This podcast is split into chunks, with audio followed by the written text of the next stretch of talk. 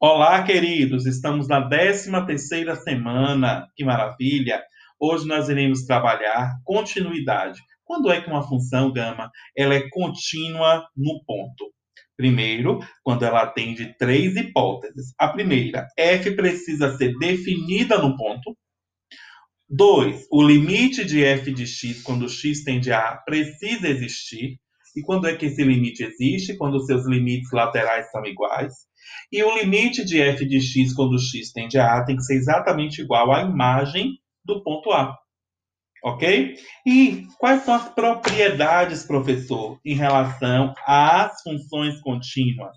Quando eu coloco para vocês duas funções fg contínuas em um determinado ponto, ou seja, obedecendo aquelas três hipóteses, eu posso afirmar que a soma dessas funções também será contínua no ponto, a diferença também será contínua no ponto, o produto será contínuo no ponto e o quociente também será contínuo no ponto.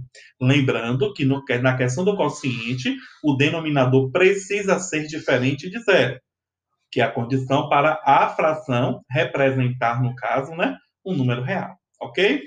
Fiquem tranquilos, tirarei todas as dúvidas pertinentes ao conteúdo na aula ao vivo. Cumpram direitinho com a rotina de estudos de vocês, com a trilha do conhecimento e aguardo todos. Um forte abraço.